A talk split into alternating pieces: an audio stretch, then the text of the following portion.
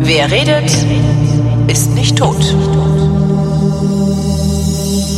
Willkommen zum Geschichtsunterricht der Koproduktion von Vrindt und DLF Nova. Und immer wenn es DLF Nova heißt, heißt es auch Matthias von Hellfeld. Hallo Matthias. Ich grüße. Thema heute. Aktion T4. Klingt erstens geil, zweitens klingt es so, als würdest du dir jetzt einen alten VW-Bus zum Campingbus ausbauen. Aber machst du nicht, ne?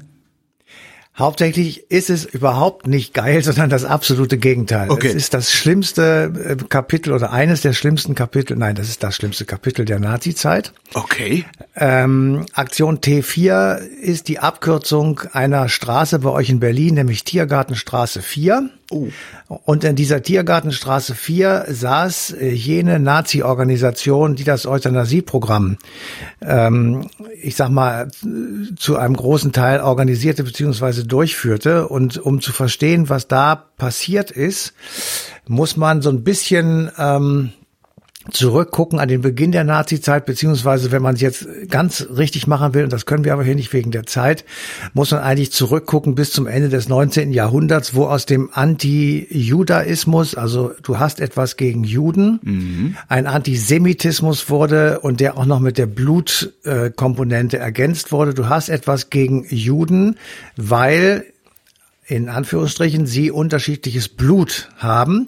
Und dieses unterschiedliche dann, ja. Blut ist schlechter als deines. Und deswegen musst du bestimmte Dinge verhindern. Moment, das ist erst so spät aufgetreten? Also vorher ging es tatsächlich Ja. nur um die Religion. Du hast, du, du glaubst an den falschen Gott, darum schlachte ich dich. Und Ähm, nein, es ging auch darum, dass die Schmarotzer gewesen sein sollen, dass sie Brunnen vergiftet haben sollen, dass sie. aber das alles wegen der Religionszugehörigkeit, nicht wegen einer angenommenen Abstammungslinie. Nein, wegen, ja, wegen der Religionszugehörigkeit, aber eben auch, weil sie, ähm, wir haben da schon mal drüber geredet, der Bar Kochba-Aufstand 132 nach Christus war der letzte Punkt im Kampf der Juden gegen die römischen Besatzer in Palästina.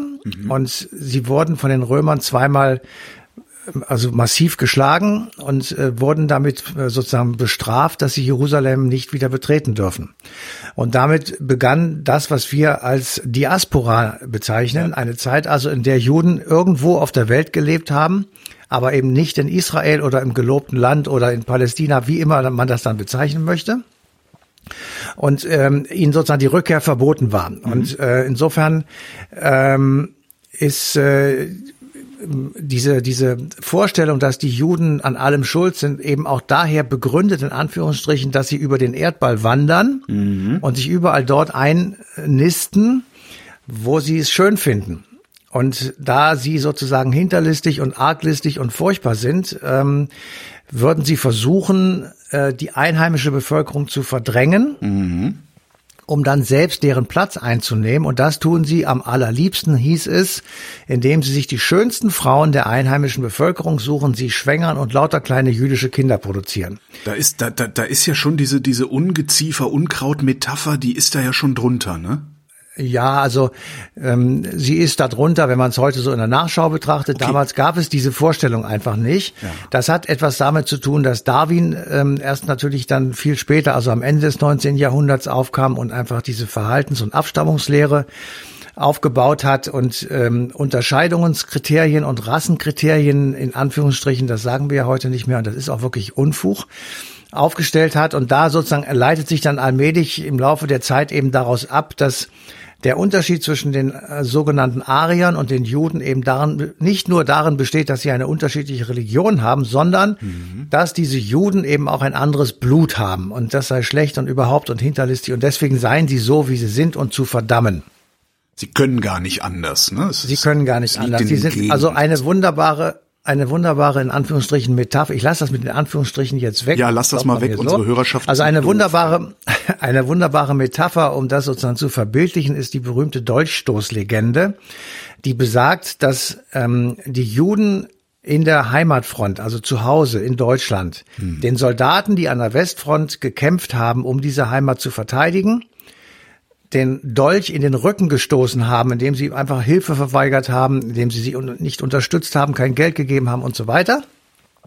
Und deswegen sei das ganze deutsche Volk ins Verderben gestürzt, weil sie diesen Ersten Weltkrieg verloren haben. Und daraus resultiert ja der Versailler Vertrag und all die Katastrophen, die sich daraus ableiten. Insofern konnte man dann ganz wunderbar den Zorn der Menschen über diesen verlorenen Ersten Weltkrieg, über diese Metapher Deutschstoßlegende, die im Übrigen von Hindenburg und Ludendorff ins Welt, in die Welt gesetzt wurde, äh, einfach abladen auf die Juden. Hm. Wie, wie war denn damals, also ich meine, es haben ja, es haben ja im Deutschen Reich kaum Juden gelebt, wenn ich das Ja, das ist das Furchtbare habe. daran. Also, das, äh, wenn das, man. War, war, die, war das, war die Bevölkerung damals so schlecht informiert, dass das funktioniert ja. hat oder woher kam das? Das würde auch jetzt funktionieren. Es würde auch jetzt funktionieren. Ja, stimmt, das funktioniert auch jetzt. Ja, ja, ja, du hast recht. Also für alle, die jetzt zuhören, es gibt eine wunderschöne Partyfrage, wenn, äh, wenn Leute so auf den Putz hauen und äh, dummes Zeug erzählen, dann kann man die ganz simple Frage stellen, am 30. Januar 1933, dem Tag der sogenannten Machtergreifung, mhm.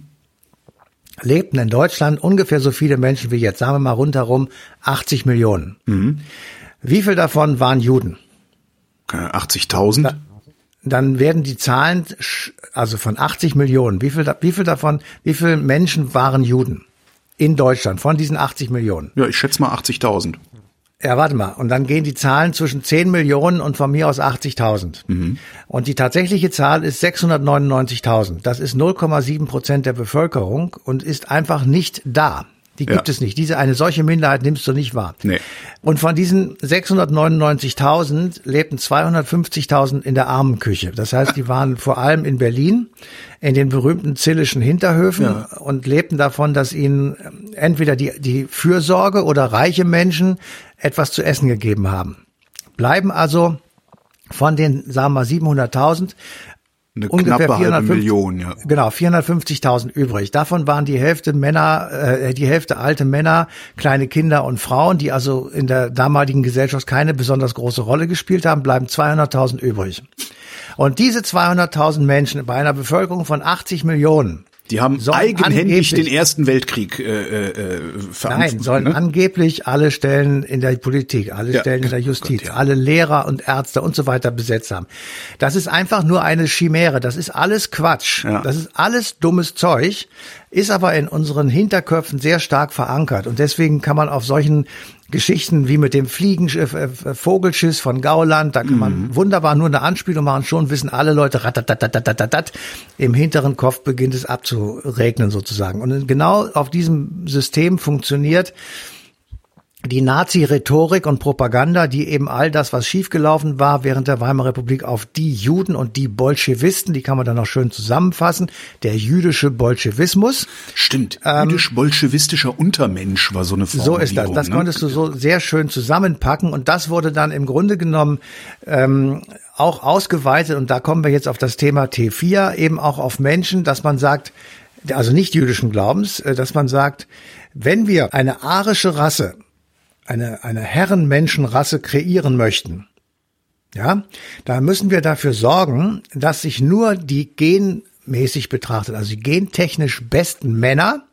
und die gentechnisch besten Frauen zusammentun, um eben die möglichst tollen, blonden, gentechnisch hervorragenden Kinder produzieren, ja. die dann sozusagen, weil es ja bald nach einer gewissen Zeit keine anderen Kinder mehr gibt, immer wieder neue, ganz tolle, gentechnisch super germanische, gl glorreich ja. blonde, blauäugige und so weiter Kinder produzieren.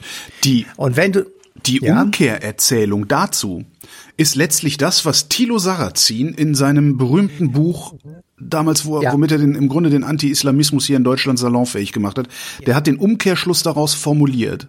Deswegen ist er ja aus der SPD rausgeflogen nach vielen Kämpfen. Ja. Und deswegen haben alle ernsthaften und ehrlichen Menschen, ohne etwas gegen Tito Sarrazin persönlich vorzubringen, gesagt, das ist eine abscheuliche rassistische These, weil nämlich, weil nämlich, wenn du das machen willst, dann musst du, das geht gar nicht anders, dich verhalten wie ein Gärtner.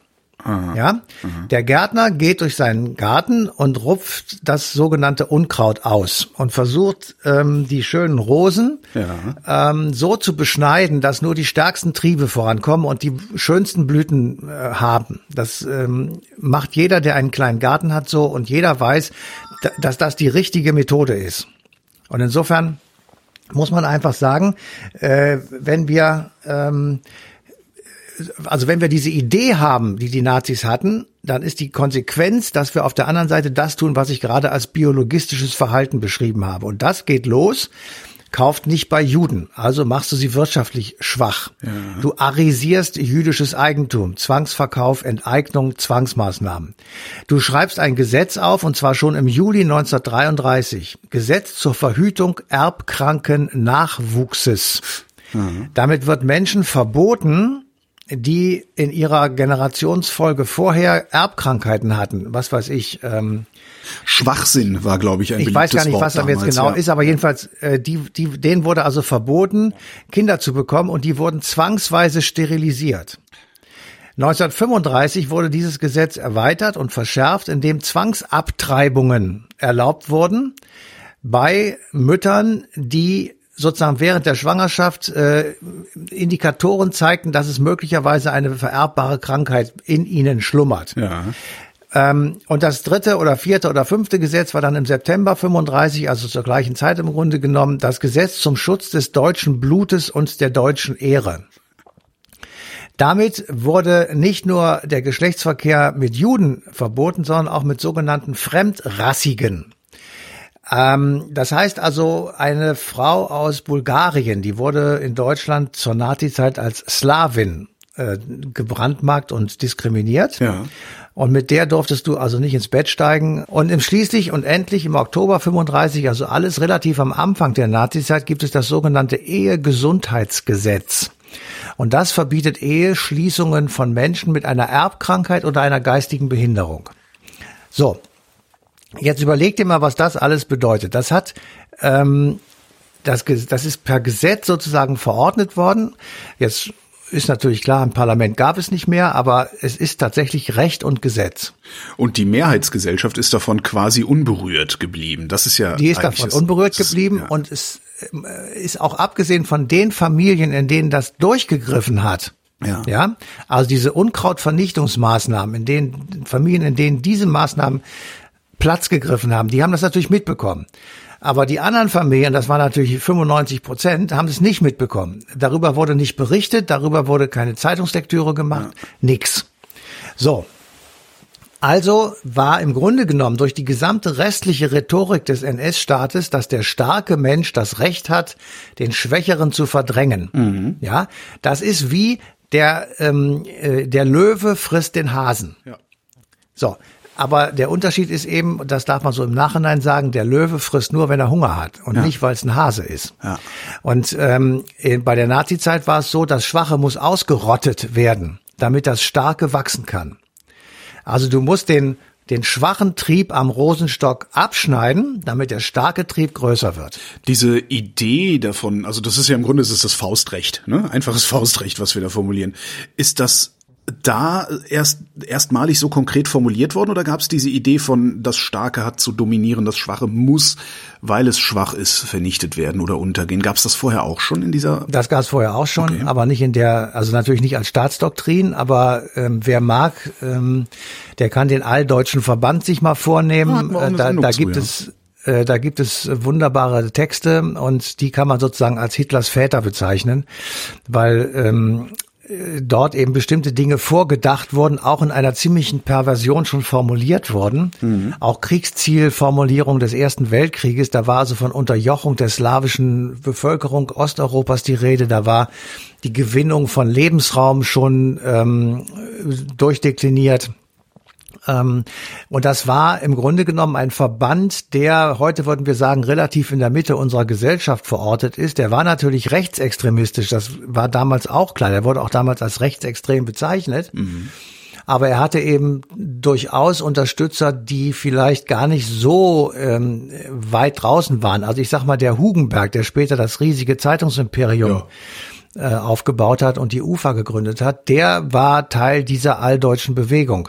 Also ähnliche, na, ähnliche Zustände sehen wir ja gerade auch mit unseren aktuellen Rechtsaußen und Rechtsextremen. Die, die, die reichen ja auch bis weit in die äh, gesellschaftliche sagen, also Mitte rein. Ne? Man muss immer ein bisschen aufpassen, wenn man so Definitionsbegriffe nimmt, aber ähm, sie waren eben sehr weit in der Mitte und die, äh, hinterher von den Nazis, wie in allen anderen Punkten ihrer Propaganda und ihrer Programmatik auch, hat sie das nur noch radikalisiert. Ja. Also die haben dann geschrieben, es gibt lebensunwertes Leben. Mhm. Es gibt Ballastexistenzen. Es gibt Defektmenschen. Ähm, ja, man müsse das deutsche Volk aufnorden ähm, und so weiter. Das waren alles so Begriffe, die ähm, das einfach radikalisiert haben, was vorher schon lange angedacht war. Und trotzdem äh, war es natürlich alles ein Euphemismus, weil dahinter nicht gesagt wurde, was das tatsächlich bedeutet. Ja. Und äh, tatsächlich bedeutet es das Ermorden von jede Menge Menschen und das ster zwangsweise Sterilisieren von Menschen, die uns nicht gefallen und die einfach ähm, aus welchen Gründen auch immer also ich kenne ein paar Fälle, ich habe da mal ein Buch drüber geschrieben und ähm, ich kenne Fälle, wo jemand äh, einen epileptischen, epileptischen Anfall hatte ja. äh, und die fand sich dann demnächst ähm, äh, in einem Krankenhaus wieder und wurde zwangssterilisiert. Die wurde einfach in, in ähm, ich sag mal, in Ohnmacht gelegt und dann wurde dieser Eingriff vorgenommen. Der geht ja relativ schnell und ja. ähm, äh, so und die merkt, sie wusste das erst gar nicht. Und ähm, nur als Bemerkung am Rande für unsere bundesrepublikanische Geschichte diesen Menschen, und das waren mehrere Zehntausend, ähm, haben wir äh, über viele Jahre 100 Mark äh, ausgezahlt, 100 ja. D-Mark, 50 Euro. Und ähm, als die letzten sozusagen kurz vor ihrem Sarg standen, ähm, ist das aufgestockt worden auf 500 Euro. Jetzt leben noch 49 Zwangssterilisierte von der, aus der Nazi-Zeit. Ja. Das ist jedenfalls die letzte Zahl, die ich habe. Und ähm, die kriegen also tatsächlich diese Unterstützung, aber die sind natürlich, jetzt kann man sich ja vorstellen, alle weit in den 80ern. Ja. Also da haben wir uns aus der Verantwortung äh, relativ wir, zügig herausdefiniert. Das haben wir sowieso äh, an sehr, sehr vielen Stellen gemacht. Also ich, genau, meine, ich erinnere ich mich noch Ende, ja. Ende des 20. Jahrhunderts, also tatsächlich in den späten 90er Jahren, die Diskussion um die Entschädigung für Zwangsarbeiter, ja, ja. wo immer weiter verzögert wurde und du einfach das Gefühl nicht losgeworden bist, da wird nur noch verzögert, damit möglichst viele von denen noch wegsterben, damit es ein bisschen billiger wird für die Industrie ja. und für die Politik. Also ja. das kann man als äh, böse Vermutung so Schlimm. sagen. Das aber, war echt eine ähm, schlimme Phase, ja. Trotzdem immerhin, das war eins der wenigen Dinge, die Gerhard Schröder, wie ich finde, richtig gemacht hat. Er hat diesen Fonds aufgelegt. Ja, ja. und ähm, okay, also äh, gehen wir zurück in die Nazi-Zeit und äh, das waren sozusagen die Voraussetzungen. Das war das, was wenn, wenn jemand noch mal fragen sollte, auch jetzt äh, die uns hier zuhören, äh, warum habt ihr eigentlich davon nichts gewusst? Das ist alles Bullshit. Ähm, natürlich wussten die das. Genauso wie ich es sage, wurde es in Reden formuliert. So ja. stand es in den Texten im Stürmer. So stand es bei Hitler in Mein Kampf und in Rosenbergs Mythos des 20. Jahrhunderts. Es ist alles eine unglaubliche Drecksliteratur. Aber es wurde halt damals jedenfalls teilweise gelesen. Mir ist auch klar, dass jedes Ehepaar kriegte Mein Kampf äh, im Standesamt ausgehändigt und die meisten haben es entweder äh, ungelesen oder durchgeblättert einfach in den Bücherschrank gestellt. Und ähm, ich habe auch so ein Exemplar mir mal gekauft vor 20, 30 Jahren und ich kann sagen, man kann das überhaupt nicht lesen. Nee, da kommst du über die ersten fünf Seiten gar nicht raus. Da wirst du verrückt du Das ist einfach ja, ja. alles scheiße. Und, ähm, so. Ähm, Nichtsdestotrotz ähm, ist aber eben. Und, ich glaube, ich glaube, also ich glaube nicht, dass sie damals döver gewesen sind als wir so im nein, Durchschnitt die Leute. Das, das, so, nein, wenn, nein, wenn ich heute, wenn ich heute, also angenommen diese diese AfD, ja, die würde jetzt auf einmal die Regierung stellen und den Kanzler stellen und dann würde so ein so ein Bernd Höcke würde so eine Scheiße labern wie er so labert, dann würde ich als erstes doch hingehen und sagen, Moment mal, ich bin gezwungen worden, ein Buch von dem in, im Schrank zu haben. Jetzt gucke ich mir mal an, was der ansonsten noch so schreibt. Was habe ich denn zu erwarten? Das hätten die ja damals ja. vielleicht auch schon denken können, oder? Haben sie auch gedacht und viele sind ja auch gegangen und Stimmt. manche ja. konnten nicht mehr so schnell gehen, weil sie vorher schon eingesackt ja. wurden. Also das ist, äh, wir, wir dürfen das nicht über den Stab brechen. Aber natürlich, wenn wir so allgemein und pauschal sagen, die deutsche Bevölkerung, dann muss man einfach zur Kenntnis nehmen, dass die deutsche Bevölkerung im Jahr 1933 bis sagen wir mal 39 ähm, der Sache mehrheitlich zustimmend gegenübergestanden hat und insofern auch damit einverstanden war, dass eben an bestimmten Stellen, ich sag mal, die biologische Schraube gedreht wurde. Ja. Und dieses Nazi-Eugenik-Programm zur Aufzüchtung der arischen Rasse, das wurde dann tatsächlich ähm, in die brutale Tat umgesetzt. Das muss man einfach so sagen. Es gab eine Diskussion über die Reduzierung oder die sogenannte Ausrottung von Erbkrankheiten. Es gab Debatten darüber, wie man äh, Krankenhaus und vor allem Anstaltskosten senken könnte, weil natürlich kostet es viel Geld, ähm, Menschen mit Behinderungen äh, adäquat unterzubringen. Ja, das ist ja vollkommen klar. Das muss die Gesellschaft bezahlen und ähm, das war vor 33 auch unstrittig. Aber eben nach 33 hat man sich, ich sag mal, diese Kosten-Nutzen-Kalkulation, die ist doch eher negativ. Also ja. ähm, wir zahlen viel, aber kriegen nichts. Und was soll, was soll das? Und dann hat man gesagt, lass uns doch mal zählen, wie viele Menschen das sind, die äh, davon betroffen sind und die sozusagen unter dieses Kriterium fallen. Dann kam man 1939 auf die Zahl 70.000. Dann äh, haben sie den Chef des Reichskriminalamtes, dessen Name jetzt gerade nicht parat ist, mit ähm, damit beauftragt, ein entsprechendes Tötungsmittel zu besorgen. Da wurde dann das äh, schöne Kohlenstoffmonoxid äh, in Umlauf gebracht. Ach, und, diese, ähm, diese LKW-Geschichte? Genau. Oh. Und dann äh, begann sozusagen äh, der Einsatz dieser, ähm, ich sag mal, dieser LKW. Das ist natürlich dann in äh, also hinten Leute reinsperren, Dosen. hinten Leute reinsperren, Abgase reinleiten und die Leute im Grunde ja, vergasen in, in, einem Fahrzeug. Ja. Immer in kleinen Dosen, ja. ähm, weil viel passen da nicht rein und ähm, Mann, Mann, Mann. insofern äh, war das aber dann, ähm, ich sag mal, ja, also das war der, der Beginn sozusagen und richtig losgegangen ist es dann auf einen Führerbefehl tatsächlich. Also Hitler hat ähm, einen Arzt damit beauftragt, das zu machen. Ähm, 1940, Anfang 1940 und es wurde nach anderthalb Jahren wieder beendet. Aber in dieser Zwischenzeit sind eben viele tausend Menschen umgebracht worden ähm, und sind auf dem Wege, wie ich das gerade gesagt habe, ähm, einfach ja vom Leben in den Tod befördert worden. Und jetzt ist ja die erstaunliche Frage, warum hat das ein Ende gefunden, aber der Holocaust nicht. Warum haben die Menschen sich da sozusagen äh, ja gewehrt und bei dem beim Holocaust beziehungsweise bei dem Abtransport und Umbringen der Juden nicht? Und da kann man natürlich auch die fiese, äh, den fiesen Hintergedanken haben nach dem Motto, das waren ja auch keine Juden. Ja, und vor allen Dingen hat man, also ich, es, es gibt ja so diese, ich, das fand ich so ein sehr frappierendes Ding, ähm, die ganzen enteigneten äh, und, und getöteten oder vertriebenen Juden, deren Besitz wurde ja billig in äh, großen Kaufhäusern oder Warenhäusern äh, oder Warenlagern an die äh, arische Bevölkerung verramscht. Das heißt, mhm. äh, davon hat die äh, arische Bevölkerung profitiert. Vielleicht haben sie von den, äh, ja, von den ganzen Behinderten nicht profitiert. Nein, nee? also ich würde vorschlagen, wir okay. nehmen das andere äh, also als als Motto, nämlich sie kriegten auf einmal von ihren katholischen und evangelischen Bischöfen mitgeteilt, was da passiert. Also ganz an allererster Front der Bischof von Münster, der berühmte Clemens von Galen, Aha. der stellte sich auf die Kanzel und sagte, das und das passiert, das dürfen wir nicht zulassen. Und als er das gesagt hat, sprangen ihm prominente Bischöfe aus Limberg oder auch von euch aus Berlin bei und sagten, nein, das dürfen wir nicht zulassen. Daraufhin gab es einen gewaltigen Protest und der wurde noch, ähm, ich sag mal, verstärkt durch den evangelischen Pfarrer Friedrich Bodelschwing. Hm.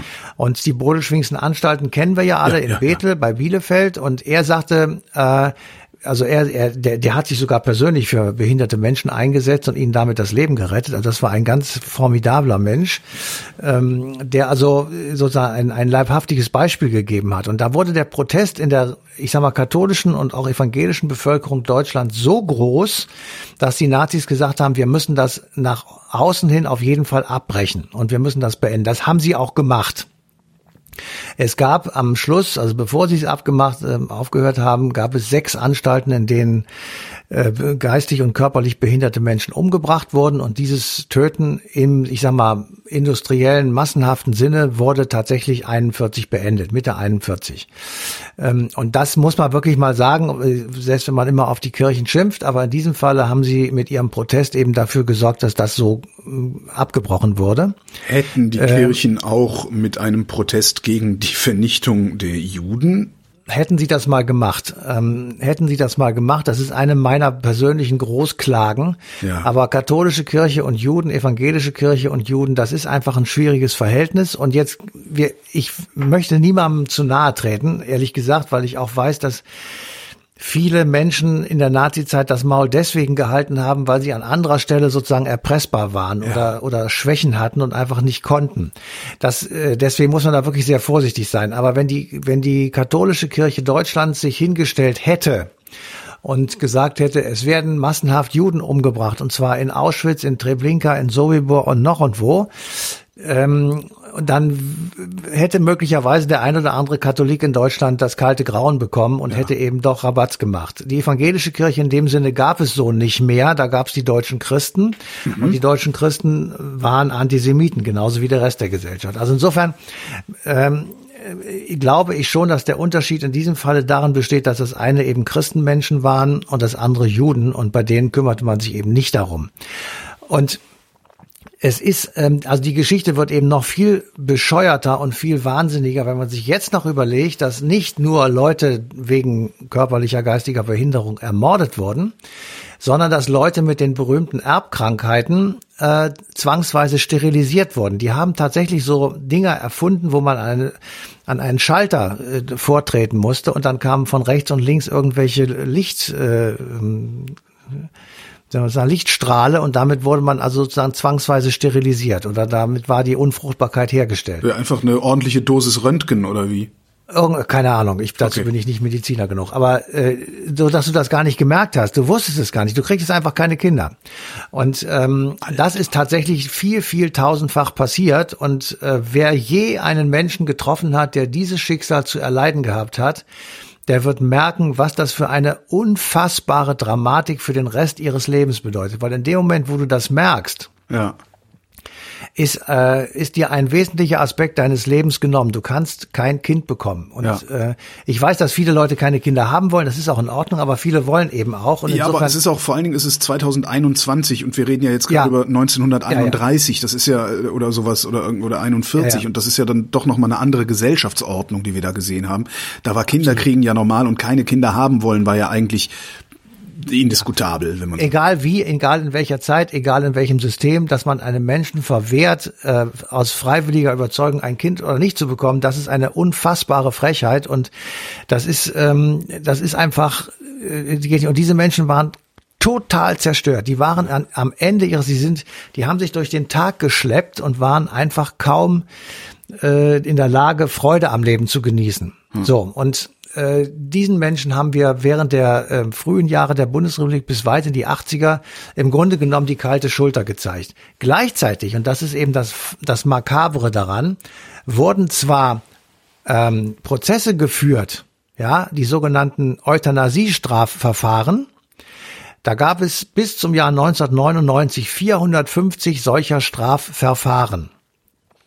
So, das war am Anfang, also ich sag mal in den 40er, 50er Jahren sagten wir, oh, das war staatlich beauftragter Mord an behinderten kind Menschen. Mhm. Mord verjährt nicht, also wurde entsprechend bestraft. Ähm, dann gab es später eine Änderung und zwar der Täter, und das muss man sich jetzt tatsächlich als Zitat vorstellen, ähm, bekommt eine möglicherweise unvermeidbaren Verbotsirrtum attestiert. Das heißt, er war der Meinung, dass er recht handelt. Ja. Und nicht Verbotenes tut. Ja. Weil die Situation so war, wie sie war. Äh, also er konnte nicht sozusagen Informationen bekommen, die ihn dahin gebracht hätten, dass das, was er tut, verboten sein müsste. Menschlichkeit. Könnte sein, dass Menschlichkeit ist, nicht ja, universell. Naja. Hm, hm. Also äh, Menschlichkeit ist kein juristischer Begriff, ja, ja, äh, jedenfalls damals nicht. Und insofern kamen viele ungeschoren davon, weil sie Gehilfen ohne eigenen Willensentschluss gewesen sind. Das ist natürlich alles juristischer Feinschliff. Ja, das da sitzt dann irgend so ein Sackgesicht an irgendeinem Schreibtisch und formuliert sowas und sagt dann, wie kriege ich die Leute da raus? Und dann kommt er halt auf solche, ähm, solche Formulierungen und schon wurden die Strafen abgemildert. Ja. Also von den 450 ähm, Euthanasie-Strafverfahren, die bis 1999 durchgeführt wurden, endeten 30 mit einem rechtskräftigen Urteil. 30. Ja? Wahnsinn. Und nicht selten war, ja. der, war das Urteil Freispruch. Ja. Weil eben am Schluss des Tages so, so lange herumgerührt wurde und rumgeschüttelt wurde, bis daraus äh, hervorkam sozusagen, dass die Leute sozusagen gegen ihren Willen oder ohne es zu wissen, in der Annahme falscher Voraussetzungen ja. und so weiter gehandelt haben, also eigentlich unschuldig sind. War ja auch überhaupt keiner schuld. Eigentlich war alles nur Adolf Hitler schuld. Also und das ist, ich sag dir ehrlich gesagt, ähm, man wird ja auch immer älter, aber je älter ich werde, desto brutaler werde ich auch in meinen Vorstellungen. Das sind alles Arschlöcher. Ja. Und ähm, das darf man ja eigentlich so nicht sagen, aber tue ich trotzdem, weil das ist einfach nicht zu ertragen, ja. weil wir während das passiert, ja, während das passiert, müssen die diejenigen, die Opfer waren, also die äh, Getöteten, die können ja nicht, aber ihre Kinder, wenn sie welche hatten, oder Brüder oder Schwestern oder eben die Zwangssterilisierten, von Pontius zu Pilatus rennen. Sie müssen bürokratische Hürden überwinden. Sie müssen fachärztliche Gutachten vorzeigen. Sie müssen alles Mögliche machen, um irgendeine lächerliche Einmalzahlung zu bekommen oder eben, ich sag mal jetzt wirklich, Mark, ja. 1990, das ist das, habe ich ja rausgesucht bekommen die Zwangssterilisierten eine monatliche Beihilfe von 100 Mark. Acht Jahre später sind es 120. Und wenn du nachweisen kannst, ich meine, das ist schon vom Begriff her schwierig, dass deine Eltern ermordet wurden, also müsstest du ja auch schon relativ alt sein, wird ein Ausgleich für Unterhaltsschaden gewährt. Also das, was deine Eltern dir gegenüber eigentlich an Unterhalt hätten zahlen müssen. Ja? Dafür bekamst du 2556 Euro. Ja. Ja, es ist wirklich zum Kotzen. Das ist einfach schlicht zum Kotzen. Warum, Und, warum tun wir das? Warum haben wir, wir, wir, wir rühmen uns dieser wundervollen Aufarbeitungskultur. Trotzdem sind irgendwie vor allen Dingen die äh, Sicherheitsbehörden immer noch durch oder schon wieder durchsetzt von Rechtsextremisten. Ähm, wir, wir weigern uns, äh, angemessene Entschädigungen zu zahlen, weil das wäre ja eigentlich, das, das, das wäre ja eigentlich der beste Hinweis darauf, dass wir das mit der Aufarbeitung ernst gemeint haben, wenn wir sagen, oh Scheiße, hier hast du eine Million Euro, mein Freund. Ja. Dass es dem ähm, Staat auch wirklich was kostet, dass es dem Staat auch wirklich wehtut. Ja, Weil letztendlich ist der dann weh. Das ist ja, das, du musst immer, du musst immer bedenken, der Staat, das ist nicht Olaf Scholz und auch nicht Armin Laschet, sondern es sind wir. Ja, warum und sind das wir, Geld, warum, das, ja, warum sind wir so? Das muss, das ist die Frage. Das hat ja. nichts mit dem Staat zu tun. Wir wollen nicht, dass die eine Million bekommen, weil uns mal sowieso das dann eben viel Geld kostet. Ähm, und wir zwei beide können sowieso nichts dafür. Deswegen sagen sich natürlich viele, warum in Gottes ja. Namen soll ich für irgendwas bezahlen, das meine Großeltern begangen haben? Fuck, mache ich nicht. Ja. Also ist die, die Bereitschaft, das zu tun, schon relativ äh, kompliziert. Sie ist ja mittlerweile auch ein bisschen anders. Also das muss man auch mal fairerweise sagen. Wir leben jetzt im Jahr 2021 und ähm, ich, ich will mal so als, äh, da werden wir demnächst noch drüber reden, das bereite ich gerade vor. Wir sind jetzt dabei, Kinder zu entschädigen, die in den 60er und 70er Jahren hm. in Kinderlandverschickungsheimen hm. misshandelt wurden. Nicht sexuell, nicht mit Gewalt, sondern die haben schlechtes Essen gekriegt, die sind allein gelassen worden, die haben Drogen gekriegt oder Medikamente bekommen, durften nicht äh, genügend trinken und so weiter. Also äh, die sind traumatisiert, das hat man jetzt festgestellt und jetzt geht es los, wie können wir den, wie können wir das wieder, da kann ich nichts für, da kannst du nichts für, da kann auch der Herr Laschet nichts für. Das ist einfach ähm, sozusagen, es passiert in dieser Gesellschaft oder es ist passiert und was wir jetzt machen müssen ist, wir müssen dafür Sorge treiben oder tragen, dass in Kinderlandverschickungsheimen so viel Sicherheitssysteme drin sind, dass das auf gar keinen Fall passieren kann. Und das machen wir auch, oder haben wir schon gemacht. Ja. Wir müssen als Gesellschaft also eigentlich so viel Sicherheitssysteme einziehen, dass dieser Bernd Höcke, ja, ja, sich nicht irgendwo hinstellen kann und sagen kann, der Afrikaner ist genetisch bedingt ein Ausbreitungstyp, ja. während der Europäer genetisch gesagt ein Erhaltungstyp ist. Ja, also wir beschützen unsere Kleinfamilie und der Afrikaner streut seinen Samen so weit er kann, damit es möglichst viele werden. Das hat er öffentlich äh, gesagt, ich das weiß, kann jeder ja. bei Wikipedia nachlesen, das ist so, das hat er so, es gibt auch ja, viele. Und der Typ wird für. trotzdem noch interviewt, ja. Und der wird interviewt und der sitzt im thüringischen Landtag. Ja, warum ähm, geht das? Also Warum was, geht das? Was haben wir genau. getan? Also wie, wie, können wir, wie, wie können wir unsere, unsere Demokratie, unseren Liberalismus äh, behalten und gleichzeitig solche rechtsextremen Phänomene wie die AfD verhindern? Ja, genau. Und das geht auch so lange, äh, frage ich mich das wirklich mit jedem Tag mit größerer Sorge. Äh, warum muss der Verfassungsschutz irgendwelche blöden äh, Gerichtsurteile abwarten, äh, weil er doch viele Beweise hat, dass die AfD rechtsextrem ist und be beobachtet und verboten werden muss oder könnte. Ja, der, der Verfassungsschutz hat ja noch das Problem, dass äh, da sehr lange äh, unter ähm, CSU-Innenministern ein rechtsextremer Verschwörungstheoretiker äh, Verfassungsschutzchef ja, gewesen ist. Ja, äh, aber und, das, das ist auch mittlerweile, das hat selbst Horsti hat es eingesehen und ähm, ja, aber insofern der, der, der, der Fisch stinkt ja nicht nur vom Kopf her, sondern wenn wenn so ein, so ein wenn, wenn so ein Verschwörungstheoretiker äh, ja. Chef so einer Behörde ist, der stellt natürlich ja. auch nur noch Leute ein, die die dahin passen. Das heißt, dass ja. Aber jetzt ist es ja. tatsächlich so, also jetzt wollen wir mal die Kirche im Dorf lassen. Der Verfassungsschutz hat festgestellt, dass das so ist. Ja. Er hat einige Teile der AfD unter Beobachtung genommen. Das ist auch durchdekliniert. Das ist alles soweit okay. Ja.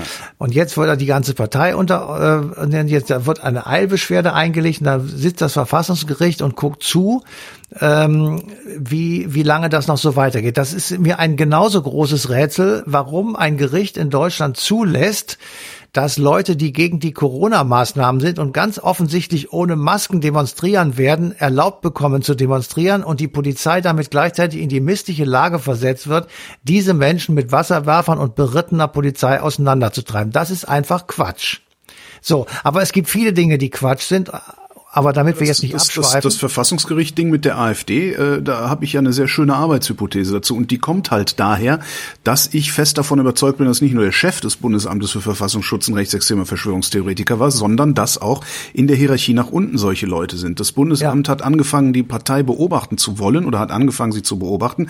Und irgendjemand, der ideologisch auf Seiten dieser Partei ist, hat es an die Öffentlichkeit durchgestochen, weil er ganz genau wusste, dass dann das Verfassungsgericht sagen wird, ihr dürft ihn nicht beobachten, denn wir haben ja. euch vorher schon verboten, das nach außen zu geben, wenn ihr es macht. Aber Sie, Sie werden ja. das Verfahren jetzt weitertreiben und es wird ja, irgendwann wird es ja passieren. Ja. Also, pass auf, ich, ich will nur einfach sagen, wir, wir müssen als Gesellschaft äh, wirklich ähm, uns überlegen und auch aufpassen, in welche Richtung das alles gehen soll. Und wir, wir müssen einfach zusehen, und da ist dieses Beispiel mit diesen Zwangssterilisierten und der Euthanasie-Geschichte ähm, wirklich ein gutes Beispiel, wie man A, Dinge laufen lassen kann und B, wie man sie auch stoppen kann. Und äh, wenn du einen gesellschaftlichen Rabatz machst, dann kannst du bestimmte Dinge wirklich stoppen. Selbst ja. so dramatische, das ist ja wirklich dramatisch. Ja, wenn du mal überlegst, dass hinter irgendwelchen Gefängnismauern 70.000 Menschen umgebracht werden, das ist dramatisch. Ja. Ja, das ist, das, das, äh, das kann man ja gar nicht in Worte fassen. So, und wir müssen einfach aus unserem Schlafsack rauskriechen und sagen, wir, wir müssen uns selbst auf die Straße begeben oder wir müssen selbst äh, Petitionen schreiben, was weiß ich, ähm, damit eben das zum Beispiel aufhört und wir weiter eine liberale Demokratie bleiben. Ich will ja gar nicht sagen, dass die links sein muss. Das, das ist ähm, eine Gesellschaft ist sehr facettenreich und da kann es, es würde mir schon reichen, sie sei einfach in der Mitte. Ja. ja? Das würde mir schon ja, Das genügen. Problem ist ja, dass, dass, dass die Mitte überhaupt nicht definiert ist, sondern äh, wir haben halt äh, eine Parteienfamilie, die Unionsparteien CDU und CSU, die jahrzehntelang behauptet haben, sie seien die Mitte und das haben sie dadurch begründet, dass sie gesagt haben, weil wir anders sind als die anderen, die am Rand stehen. Und jetzt gerade sehen wir ja, ne, äh, April 2021 nehmen wir auf, ähm, jetzt gerade sehen wir ja, dass diese Erzählung langsam in sich zusammenfällt. Da, da müsste man dann nochmal gucken. Was, was ich so, wir haben ja, wir kennen ja diesen das während den Anfängen, nicht? Mhm. Ähm, wenn ich den im Hinterkopf behalte und mir dann angucke, dass eben aus der, ich glaube sogar Schäuble, nee, was Schäuble, ich weiß gar nicht mehr, irgendwie aus der aus der CDU oder CSU ähm, die Forderung immer mal wieder kommt, die deutsche Sprache ins Grundgesetz aufzunehmen. Ist das schon ein solcher Anfang? Ja, da kann man lange drüber nachdenken. Ähm, ich würde das äh, nicht so sehen, aber es gibt viele Leute, die sagen, das ist schon zu viel. Ähm, aber da, tatsächlich kann man darüber diskutieren. Ähm, also man muss, man, man hat, es ist im Grunde eine, eine grundsätzliche Einstellung. Wird sich deutsche Sprache verändern? Ja. Das hat sie die ganze Zeit schon gemacht. Die ist nie gleich geblieben. Wenn du Goethe heute liest, dann ist es eine andere Sprache als unsere Umgangssprache, die wir zwei beiden hier in diesem Talk irgendwie ähm, haben. Ähm, ob sie sich ähm, Anglizismen angewöhnen soll oder nicht, oder von mir aus auch französische Begriffe oder italienische, das ist mir ehrlich gesagt völlig egal. Also ich bin da völlig egal. Aber ähm, ich verstehe schon auch, dass äh, es eben Leute gibt, die sagen, ich möchte gerne, dass diese Sprache erhalten bleibt, weil sie sehr schön ist oder weil sie halt meine Muttersprache ist. Da kann er ja in Brauchtumsverein gehen, wenn er das haben möchte. Ja, ich, da, ich bin aber auch ein großer Fan davon, dass man diesen, diesen Heimatverein oder was immer das dann sein mag, also die Regionalisierung, das mhm. steckt ja eigentlich dahinter, dass man die tatsächlich auch schützt und dass man die auch finanziert. Dass jo. man sagt, ja, ich weiß, dass Menschen Heimat definieren aus ihrer Zugehörigkeit zu einer Sprachgruppe, aus ihrer Zugehörigkeit zu einer Kultur- und Theatergruppe oder sonst mhm. irgendwas, wo man einfach bestimmte Dinge sozusagen durch nur kurz anticken, weiß jeder, was gemeint ist. Das ist ein Gefühl, das vermittelt Heimat. Und das muss, das müssen wir schützen. Wir sind nicht Menschen, die auf der ganzen Welt sozusagen sich immer nur gleich verhalten. Das ist Quatsch. Und äh, jeder braucht irgendwo eine Basis. Und diese Basis müssen wir, äh, finde ich jedenfalls, wirklich schützen. Und die dürfen wir nicht einfach preisgeben. Ja, Ob das jetzt alles ins Grundgesetz muss, ist noch eine sagen, andere Frage. Wir, wir aber, geben ähm, da ja nichts preis, wenn wir mal eben, ehrlich sind. Ne? Also es klar. ist ja, es ist ja die, die, die, die ewige Erzählung von rechts, äh, von, von, von, also die ewige Erzählung der, der Nationalisten, dass äh, die linken äh, Internationalisten ihre Kultur zerstören wollen. Das Nein, stimmt das ja überhaupt nicht. Nein, das, das macht halt Quatsch. einfach nur jeder, wo er Bock drauf hat. Äh, und anscheinend gibt es ein, eine Sache, die ein bisschen attraktiver ist als die andere Sache. Und, äh, aber, aber Alice Ulrike Gero, die, die, die kennst du ja, ja, ja. oder kennt ihr ja alle, äh, die ist, äh, hat das am, am, wie ich finde, am weitesten durchformuliert, was einfach ein regionalisiertes Europa sein könnte, inklusive ja. der Institutionen bis hin nach Brüssel. Und wie man das organisieren könnte und wie man einfach sicherstellen kann, dass eben, sie hat, glaube ich, 50 Regionen in Europa ausgemacht wie man, wie man sozusagen hinkriegen könnte, dass die gut leben können und wir trotzdem in einem gemeinsamen Europa leben. Also das ist, da ist ja alles möglich. Ja. Aber wir kommen jetzt weit vom Thema ab. Ich will oh, einfach ja. nur darauf hinweisen, ähm, das ist, das ist eine, eine so dramatische Geschichte gewesen und diese Euthanasie und überhaupt sich darüber den Kopf zu machen, das hat ja auch was damit zu tun, wie gehen wir heute mit behinderten Menschen um? Wie haben ja. wir versucht, die in unsere Gesellschaft äh, zu integrieren? Gar nicht. Fun funktioniert die Inklusion? Nein. Funktioniert ähm, unser System von Betreuungseinrichtungen? Und ist das gut finanziert und so weiter? Und da gibt es viele Mängel und viele Defizite. Und ich finde, das ist ein guter Anlass, darüber nachzudenken, diese zu verbessern oder eben auch abzustellen. Matthias von Hellfeld, vielen Dank. Bitteschön. Und euch, wie immer, vielen Dank für die Aufmerksamkeit und der Verweis auf den 31. Mai 2021, denn da läuft die passende Ausgabe Eine Stunde History auf DLF Nova.